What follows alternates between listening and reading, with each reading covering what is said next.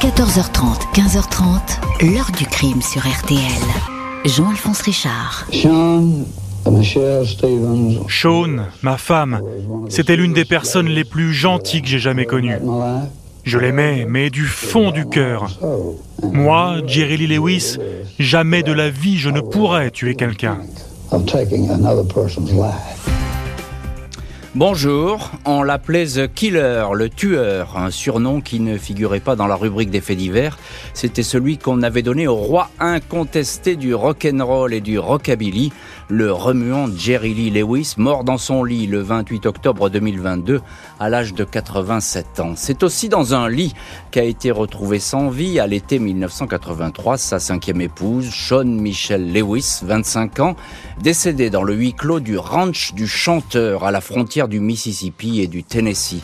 Il y a du sang dans la maison, le corps a été déplacé. Sean avait fait savoir qu'elle se sentait menacée et vivait dans la peur. En dépit des indices, des soupçons, l'enquête va être conduite en catimini, comme étouffée, évitant de s'approcher de trop près de Jerry Lee Lewis. Pourquoi une telle prudence? Que voulait-on cacher? Pourquoi n'avoir jamais enquêté sur la mort d'une précédente épouse retrouvée noyée? The Killer du rock est-il derrière ces décès suspects? Question posée aujourd'hui à notre invité. 14h30, 15h30, L'heure du crime sur RTL. Dans l'heure du crime aujourd'hui, des soupçons sur la légende du rock'n'roll Jerry Lee Lewis. À l'été 1983, il va apparaître en filigrane derrière la mort tout aussi brutale que suspecte de sa cinquième épouse dans sa vaste maison à une trentaine de kilomètres de Memphis. Ce vendredi 24 août 1983, vers 12h45, une ambulance est appelée en urgence pour une personne retrouvée inconsciente au 1595 Malone Road à Nesbitt, une banlieue résidentielle d'Hernando, petite ville aux confins du Mississippi et du Tennessee. L'adresse est bel et bien la plus célèbre du coin, cet ancien ranch protégé par une grille noire en fer forgé et posé au milieu des arbres, est la propriété de Jerry Lee Lewis, la légende du rock. Il fêtera ses 49 ans dans un mois et le succès est toujours là. C'est la gouvernante de la maison, Lottie Jackson, qui a téléphoné. Elle accueille les ambulanciers, les dirige vers une chambre au premier étage, plongée dans une semi-pénombre. C'est Madame Lewis. Je n'arrive pas à la réveiller, dit la gouvernante. Sean Michel Lewis repose légèrement sur le côté du lit. Elle porte une nuisette bleue. Un secouriste se penche sur son corps. Elle ne respire plus. Elle n'a plus de pouls. Ses pupilles sont dilatées. Les deux infirmiers, Sonny Daniels et Matthew Snyder, remarquent tout de suite sur l'avant-bras de l'épouse des écorchures, comme si elle avait été griffée. Visible aussi une série de bleus, du sang séché sur le dos d'une main, du sang encore coagulé dans ses cheveux. La gouvernante est en pleurs. Elle redescend immédiatement au rez-de-chaussée pour réveiller son patron, Jerry Lee Lewis. Il émerge, hagard, en peignoir blanc, marque un temps de surprise, interroge les ambulanciers, puis suggère que Sean soit emmené à l'hôpital. On lui répond que c'est inutile. Sa femme est morte. Il faut prévenir les autorités.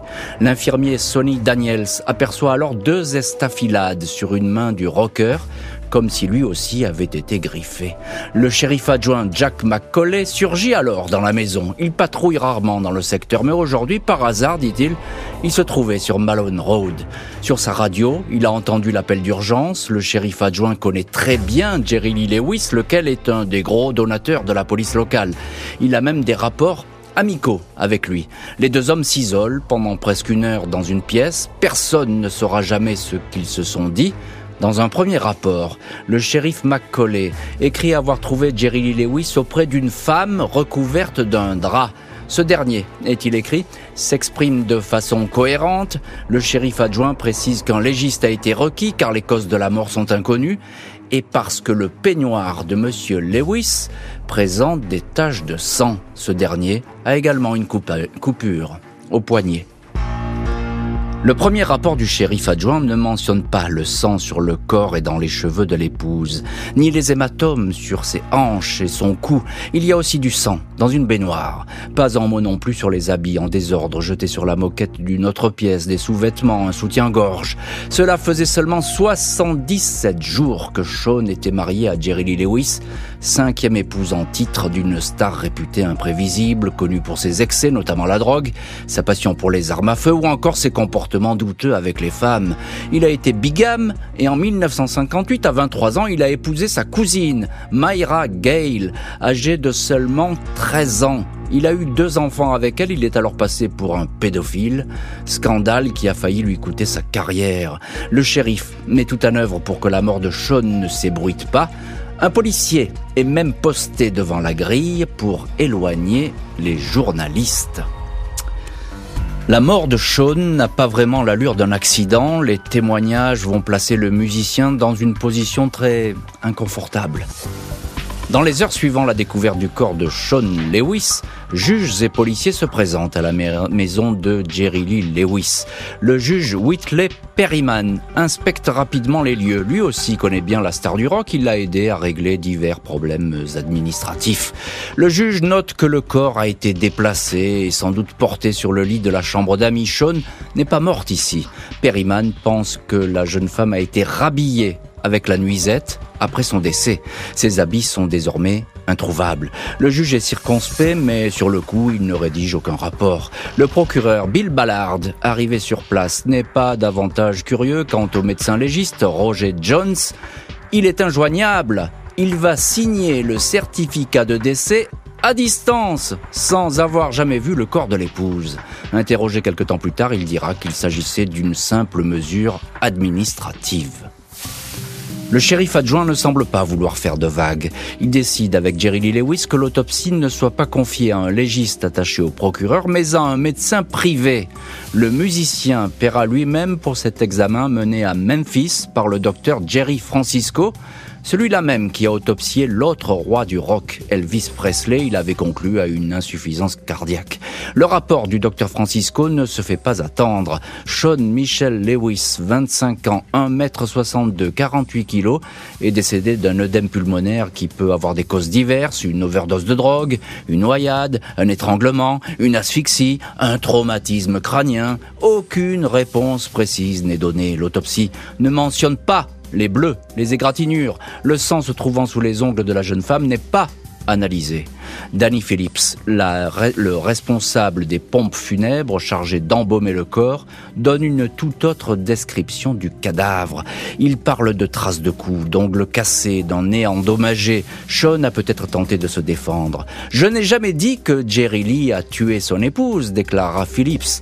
Mais il faut enquêter. Je ne peux pas croire que cette fille se soit couchée et soit morte comme ça. Je ne peux pas le croire. Le bureau du shérif d'Hernando met plusieurs jours avant de remettre les choses au point et livrer de nouvelles informations sur ce qui a pu se passer derrière les murs du ranch. Dans le DeSoto Times, un journal local, le shérif affirme que la blessure relevée sur un doigt de Jerry Lee Lewis est la conséquence d'une coupure avec un verre brisé. C'est pour cela qu'un peu de sang a été découvert sur la main de son épouse. Les égratignures ou éraflures constatées sur le corps sont Superficielle, ajoute le shérif. Selon lui, il n'y a pas eu d'attaque, il n'y a pas eu de signe de violence. Dans l'attente d'autres compléments apportés par l'autopsie, dit-il, il semble bien que nous ayons répondu à la plupart des questions. Les funérailles se tiennent rapidement, organisées par Jerry Lee Lewis qui joue du piano à l'église. Sean est enterré dans le caveau familial des Lewis. La nuit suivante, le rocker sera vu à Memphis en train de faire la fête, deux filles à son bras. La famille de Sean ne va pas rester sans voix face au développement de l'enquête officielle. Elle va vouloir démontrer que la jeune femme vivait sous la menace.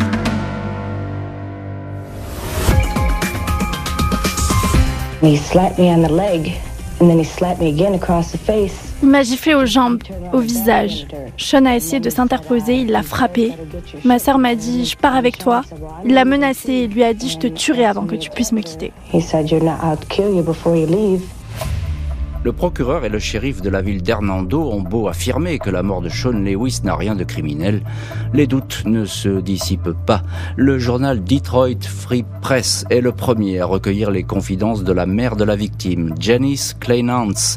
Elle habite Détroit, à 800 km du Mississippi. Elle raconte avoir reçu un coup de fil affolé de sa fille dans la nuit du 23 au 24 août. Elle lui annonçait en pleurs qu'elle allait quitter Jerry Lee. Elle semblait à bout de nerfs. Quelques heures plus tard, elle a été retrouvée morte. Shelley, la sœur de Sean, raconte pour sa part qu'elle a passé quelques jours dans le ranch du couple. Le séjour s'est vite transformé en enfer. Avec sa sœur, elle a été prise à partie par le rocker qui s'était pourtant montré amical à son arrivée. Shelley décrit des scènes de violence où les deux sœurs sont giflées, insultées. Tu as peur de moi? Tu peux, aurait lancé Jerry Lee Lewis à Shelley. Pourquoi crois-tu qu'on m'appelle The Killer? À ton avis, comment je l'ai eu ce surnom? Dans les jours qui suivent, les violences continuent. Shelley raconte qu'elle faisait tout pour ne pas pleurer, fuyant le rocker qui souhaitait, dit-elle, mettre les deux sœurs dans son lit. Shelley, à bout de nerfs, fait alors ses valises et annonce à Sean qu'elle va prévenir la police. Ne fais pas ça, lui répond sa sœur, la police? Il l'a dans sa poche. Sean est alors sur le point de quitter le ranch avec sa sœur. Elle l'annonce à Jerry Lee Lewis qui l'a saisi et la plaque contre un mur. Il lui aurait alors lancé Je vais te montrer comment on part, tu es ma femme, je te tuerai avant que tu partes. Shelley va quitter toute seule en stop le ranch d'Hernando pour reprendre l'avion pour Détroit. Elle n'aura plus de nouvelles de sa sœur. Restez sur place.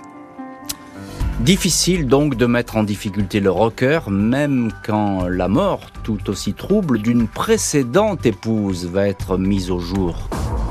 La mort inexpliquée de Sean Lewis relance les spéculations sur celle, deux ans plus tôt, de Jaren Gunn Lewis.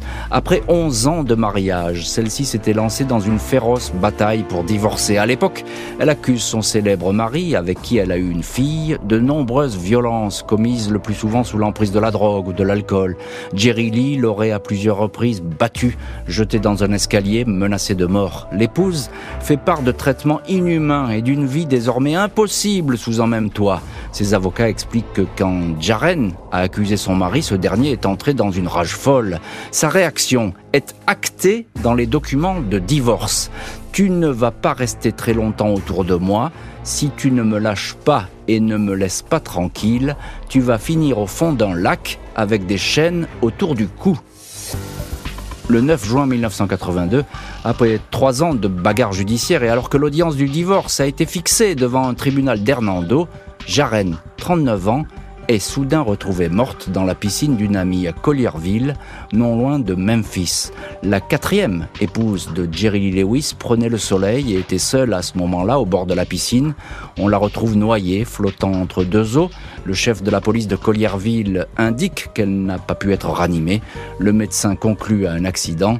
Jerry Lee Lewis ne comparaîtra pas devant le tribunal où sa femme avait annoncé un grand déballage public. L'enquête n'ira pas plus loin. Les décès de Jaren et Sean Lewis ne semblent pas beaucoup intéresser la justice, car le roi du rock est intouchable.